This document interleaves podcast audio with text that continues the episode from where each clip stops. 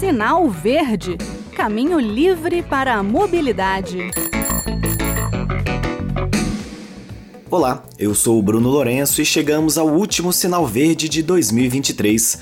No programa de hoje eu volto com o tema carros elétricos. Carro elétrico, um dia você ainda vai ter um.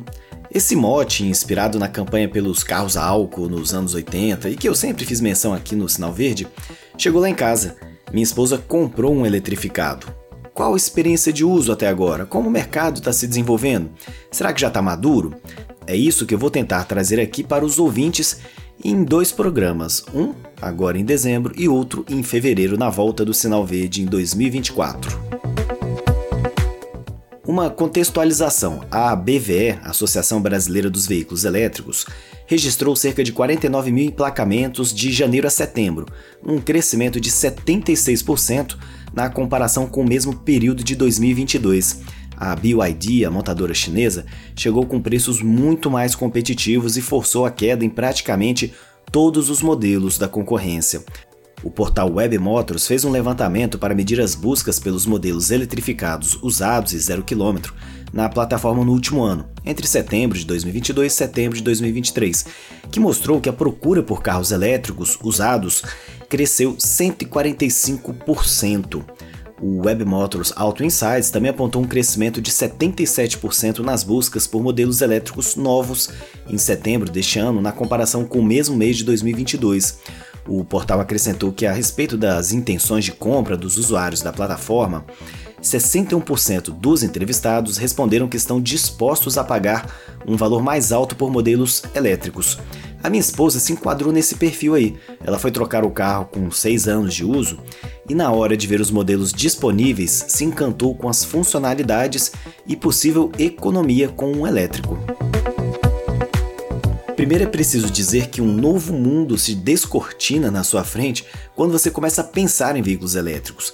Se para encher 50 litros no posto a gente leva 5 minutos, sei lá, no elétrico varia e muito. Essa é a primeira coisa que a gente precisa saber.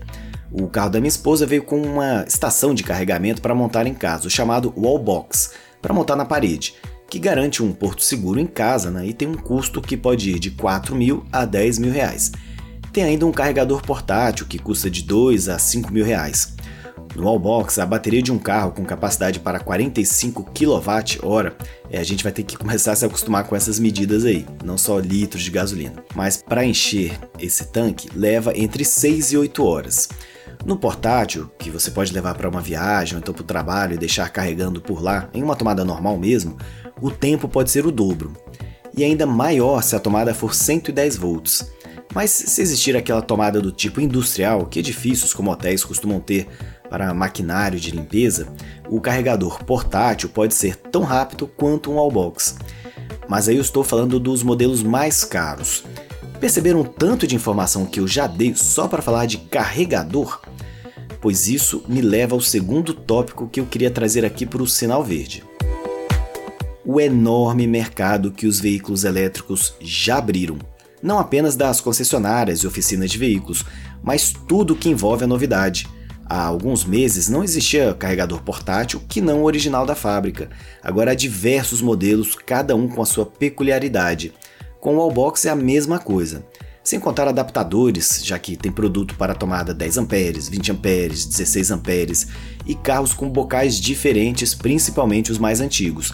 Quem tem aquele espírito empreendedor sacou na hora que a chegada dos eletrificados representaria um mercado novo e inexplorado. Tem empresário que montou parceria com universidade para desenvolver carregador, tem importador, tem dono de garagem transformando vagas em postos de recarga, tem gente abrindo estações de recarga em rotas turísticas para pegar esse novo público.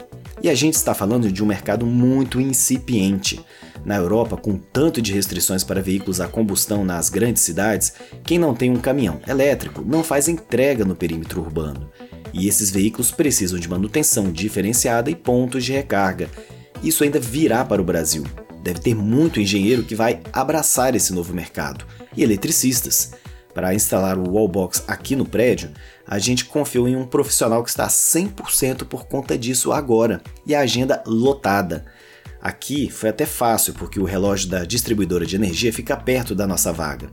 Em outros lugares, no entanto, talvez seja necessário percorrer centenas de metros para fazer a instalação.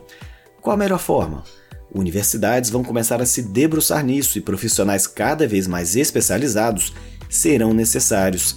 Sistemas terão que ser desenvolvidos para condomínios para regular os carregadores.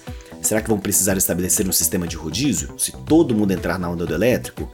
Um sistema automatizado para distribuir a energia para os carros, né, de forma a não quebrar a rede?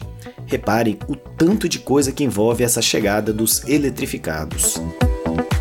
Tem dois canais no YouTube que eu achei muito interessantes sobre os elétricos. Um deles é o Opinião Sincera, que inclusive acabou de adquirir um elétrico. Isso depois de falar por muito tempo que não achava que era a hora desse modelo no Brasil, mas se deram por vencidos. E como um dos apresentadores, o Felipe, ainda não conseguiu instalar o wallbox por conta das dificuldades técnicas do prédio dele, ele mostrou que em Porto Alegre já existe um lugar em que é possível deixar o carro para recarregar com diversas opções, desde as gratuitas até as pagas.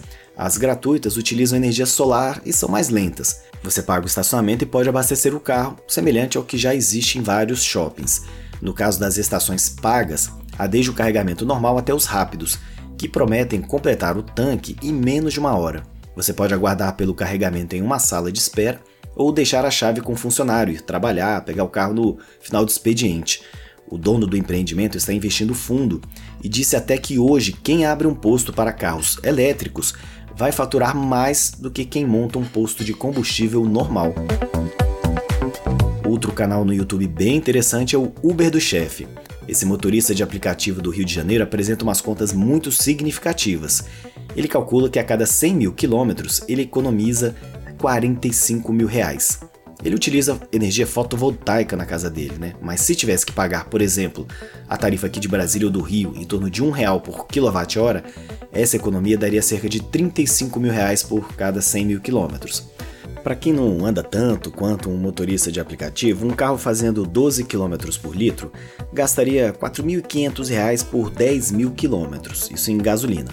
Um elétrico, pouco mais de mil reais fora descontos em IPVA concedidos em alguns estados e no DF, revisões gratuitas por 5 anos e seguro grátis oferecidos por fabricantes de elétricos. E lembro que não existe troca de óleo de motor, óleo de câmbio, filtros para os veículos elétricos.